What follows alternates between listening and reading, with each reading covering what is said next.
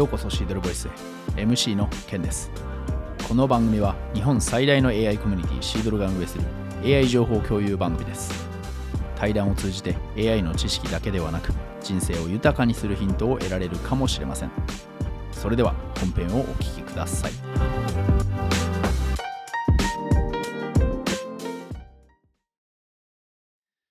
今回はシードルコアメンバー。長野県ディープラーニング協会 NDLA 代表理事。地域特化型人工知能コミュニティ、えー、新州 AI サロンの管理人でもある、えー、百瀬武さんにお話をお聞きします。百瀬さん、よろしくお願いします、はい。こんにちは。よろしくお願いします。はい。えー、長野県ディープラーニング協会の百瀬武と申します。えっと、簡単に自己紹介させていただくとですね、はい、えー、私、えー、今、長野県に住んでいて、長野県で、えー、自動車業界向けのえー、SARS の会社をですね、えー、10年くらい、えー、経営、代表として経営させていただいていまして、で、えー、2018年、えー、長野県ディープラーニング協会という、えー、協会を発足して、えー、県内の、人工知能、ディープラーニングの産業活用とかですね、人材育成っていうのを、えー、推進していくような活動っていうのをやらせていただいております。はい。ありがとうございます。えっ、ー、と、今回のテーマ、なんですけれども、えー、はい、ディープラーニングで変わる、えー、地方の話、はい、です。えー、大きくですね、2つ、まあついえー、2つについて、えー、聞いていこうかなと思うんですけれども、えっと、まずは NDLA、はい、えー、そして新州 AI サロンについて、えー、はい、のが1点目。で、2点目が、えーまあ、AI、まあ、マシンラーニング、ディープラーニングを含む AI でどのように地方を変えるかというところを、うん。はい、えー、百瀬さんにお聞きしたいと思います。で、今、えー、簡単に自己紹介をして、えー、いただいたんですけれども、えっ、と、シードルコアメンバーの百瀬さん、はい、えー、なんですけれども、はい、えーえー、コアメンバーに、まあ、なったきっかけというのを、えーはい、お聞きしたいなと思いまして。と、じ実はですね、えっ、ー、と、日経テックイベントっていうのが以前あって、えー、その時にですね、JDLA のブースで LT 登壇したい人っていうようなお声がですね、こう一斉に投げられたことがあったんですよ。で、その時すぐに手を挙げてですね、あの、長野県でやってる AI の活動について話したいっていうことで、ね、喋らせてもらうことがあって、で、それからちょくちょく、あの、JDLA さんにですね、いろいろお願いしたりとか、あの、っていうようなやりとりがあってですね、えー、つい最近、あの、JDLA の理事の林先生から、あの、シードルコアっていうのがあってねっていう話を聞きまして、で、えー、やらないかっていうのをお誘いいただいたので、参加させていただいたという経緯があります。うんうんえーとまあ、以前から、えーとまあ、林さんであったり、えーまあ、はい、あの方々と,、えーとまあ、関連があって、そしてそのイベントをきっかけに、まあ、それ知り合ってってことですよね。えー、はい、ね。はい、はいありがとうございます。えっ、ー、と、最初に聞いて思ったのが、えっ、ー、と、JDLA の一つの、はい、あのな、中での組織が NDLA なのかなっていうふうに思ったんですけど、はい、そうではないっていうことですか、うん、そう、これ全くですね、全然関係がない団体で、ただ、うん、あの、すごく JDLA が、あの、好きだというかですね、うん、あめちゃくちゃいいな、やってることっていうのが思って、で、JDLA のこの活動がですね、僕の住んでいる長野県まで、あの、全然行き渡ってこないっていうのが、一個悲しいなという思いから、うん、もう同じことを始めようと思って立ち上げたっていうような、うん、でも今の、はい、話でやっぱ課題ですよね。その、はい、その関東というか、その東京だけでこう、はい、盛り上がっている可能性があるというか、ちょっと私も地域性で、うん、えー、地域的にとか地理的要因で、そこら辺が、はい、えっ、ー、と、情報に、そこら辺の情報に敏感ではないというか、えっと、肌に感じないということなんですけど、はい。えー、長野県にいらっしゃる百瀬さんの肌感からしたら全然届いてこないぞっていうことだったってことですよね。そう、そうですね。うん。はい、わかりました。えっ、ー、と、では、えー、一つ目の大きなポイントに、えー、と入っていこうと思うんですけれども、まあ、NDLA、はい、そして新州 AI サロンについて、はい、えー、聞いていこうと思うんですが、まあ、どちらもそうですね、設立の、えー、経緯、はい、目的、を教えてください。えっ、ー、と、まずですね、この NDLA、実はそんなに壮大な目的があって始めたことじゃなくてですね、あの私が SaaS 事業を行っているっていうので、あのマシンラーニングを使ってログデータを解析したら面白そうだなみたいなのは、まあ、常々思っていたと。で、その時ですね、たまたま、あの、松尾豊先生の講演聞く機会がありまして、で、えっ、ー、と、その講演聞いていたらですね、まあ、1時間くらいの講演だったんですけれども、その1時間の話で、聞く前と聞く後で、もう世界の見え方がガラッと変わってしまってですね、うん、ディープラーニングっていう技術があるのは知っていたんだけど、まあ、それを使ってどういう展望があるのかとか、あの、どこがすごいのかっていうのを、すごく端的にお話しされた話だったんですよ。で、ディープラーニングは汎用目的技術ですよ。今、時代の転換点にありますよっていうようなお話を聞いて、すごくパッと視野視野が開けたような感覚になって、もう一人ですごく興奮してしまってですね、うん、その後、あの、ディープラーニングの知識、その段階では全然なかったんですけども、すぐに法人登記をして、この、えー、一般社団法人で長野県ディープラーニング協会っていうのを、えー、設立してしまったと。うん、G 検定受験する前に登記してしまったので、あの、すごくあの G 検定絶対受かんないとなみたいな意気込みで勉強してました。うん、それが大体いつ頃の話でしょうか？えっ、ー、と、一昨年前の、えーと、夏くらいですかね。あ、じゃ去年。はい。はい。2019年の夏あたりってことですね。そうそうですね。はい。はい。えー、で、次が、えー、新州 AI サロン。はい。で、えっ、ー、と、この新州 AI サロンですね。えー、まあ、法人設立して、まず最初に私が知識がないから私勉強しなきゃいけないなという段階だったんですけれども、えっ、ー、と、一人で勉強するの寂しいなと思いまして、で、コミュニティを作ってみんなで勉強したいっていうので人を集め出したんですよ。一緒に勉強しようよっていう、すごい面白い技術があって、一緒に勉強して面白いことになるよっていう。で、情報共有したりですね、一緒に G 検定の勉強をしたりっていうところで人が集まったのが、あの、始まりになってます。で、次第にですね、G 検定に合格した人が増えたりとか、えー、AI の技術者のことが入ってきたりとかですね、えスタートアップ、東京でスタートアップをやってるんだけど、長野県出身ですみたいな方が入ってきたりっていうのが、うん、えー、こう入り乱れてですね、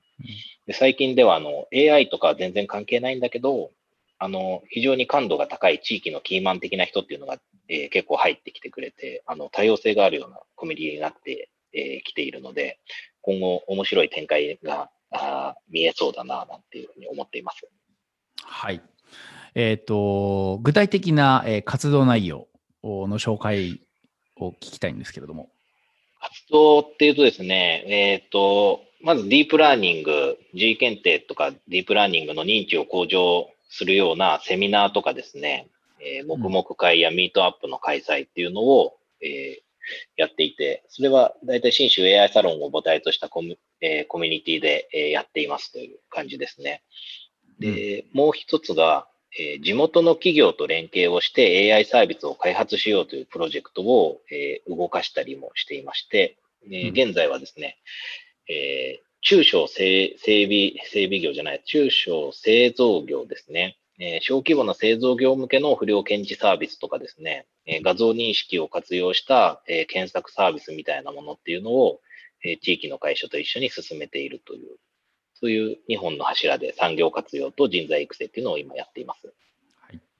えーと、地域の中でそのコミュニティを作ったりだとか、その地域外、まあ、長野、今おっしゃったように、長野県ではないところにいる、えー、長野出身の方であったりとか、はいええー、方々を集める、うん、えー、時に、まあ、どういう形でこう、はい、えー、集めたのかっていうのをちょっとお聞きしたいなと思うんですけれども、いろんな手法があのあると、ね、はい。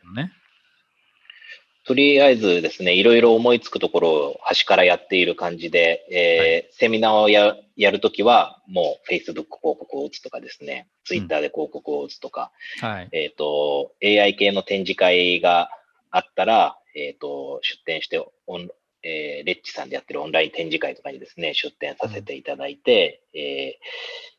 広告出させてもらったりとか、あとは県、長野県でやっているイベントとかですね、えー、ビジネスコンテストとかそういったところに、えー、できる限り参加するようにしてですね、私たちはこういう活動をやっていて、ここを目指してますよっていうのを、あの、県内でこう広く知ってもらうようなことっていうのをやっていたら、あの、新聞に取り上げていただいたりとかですね、えー、いろいろ取材していただいたりっていうので、えー、ちょっとずつ人が増えているという感じです。SNS マーケティングであったり、そういうのをまず利用する。そして、ね、はい。そして、えー、まあ、えー、展示会ですね。えー、はい、まあ、そういったところにこうオフラインでこう出ていって、えー、はい、マーケティングを行っていくというそうです。ところですかね。はい、ありがとうございます。今ちょっと話を聞いていて思ったのが、えっ、ー、と、はい、まあ、長野県、えー、県との連帯というのも、えー、もしかしたらあるのかなと思うんですけれども、はい、例えば、えっ、ー、と、長野県知事のあの安倍さん、安倍知事。はい。えー、はい、なんかは、えー、グロービスの、この前確かグログロービスのパネルディスカッションでも、地域創生に関しての、あの、セッションで出ていて、あの、かなりこう、えー、IT を取り入れていかなきゃだめだというところ、えー、ということを、まあ、おっしゃっていたので、もしかしたら NDLA さんとその、何か一緒にタイアップしてやっているんじゃないかなというふうに今思ったんですけれども、はい、どうでしょうか？えっと、まさにですね、今、あの、安倍知事が主導となってですね、えー、安倍知事と、あの、元ソニーの、えー、代表を務めていらっしゃった安藤先生っていう方が今長野県で、えー、長野県立大学の学長、理事長さんを務めていらっしゃるんですけれども、うん、その方たちが中心となってですね、新州 IT バレー構想という長野県を、まあ、IT とか AI を使って、えー、一気に強めていくぞっていう構想を今作って、えー、ちょうど1年くらい動き出しているところなんですよ。で、そこに私たちも参画させていただいて、えー、IT の部分は、えー、この方たち、AI の部分は私たちみたいな感じで、えー、一緒になって今進めているっていう状況です。うん、やはりタイアップはもうすでにしていて、えー、そうですね。一緒になって推進しているということですね。はい。はい。はい、ありがとうございます。すごい期待してますし、えっと、個人的に安倍安倍知事好きなんで。はい。はい、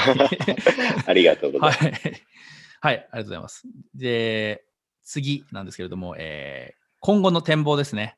その、はい、組織、そしてあのコミュニティ、えー、に関してなんですけれども、うん、ありますでしょうか？えっ、ー、と、地方はですね、あの、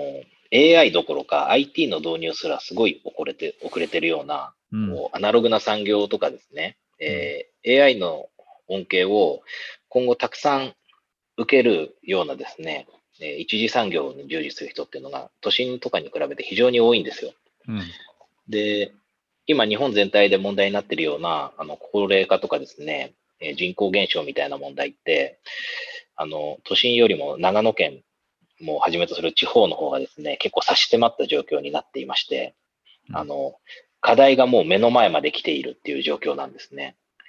で、えー、そういう場、時に、え私たちの活動を通して、えー、今すでに、その少子化とかですね、え高齢化みたいなところに立ち向かって立ち上がってる人っていうのが長野県内とかにも結構いっぱいいてですね、地域のキーマンみたいな人たちがいるんですけど、その人たちはまだディープラーニングを知らない状態なんですね。で、私たちはその人たちに、このディープラーニングっていう手段を知ってもらう。で、何ができるのか、どういう仕組みなのかを理解してもらう。でそうすると、あの、日本の抱えているような、あの、課題の最前線にあるような地方だからこそ、あの、都心よりも大きい変化っていうのが起こせるんじゃないかなっていう展望を持っています。はい。はい、ありがとうございます。あの、はい、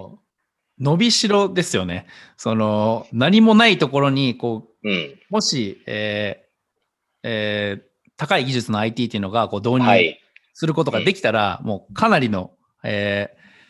まあ、イノベーションというか、その今まで全然、ね、はい、効率が何百、はい、なん、なんていうんですかね、何倍も、えー、上がる。そうなんですよ。オペレーションコストが、はい、下がったりだとか、はい、かなりのイノベーションが、まあ、それだけで起きるということなので、伸びしろっていう面では、やはり地方っていうのはもうでかいなと思いますね。そして恩恵を受ける方々も、はい、あのまあ、かなりもちろん多くなりますし。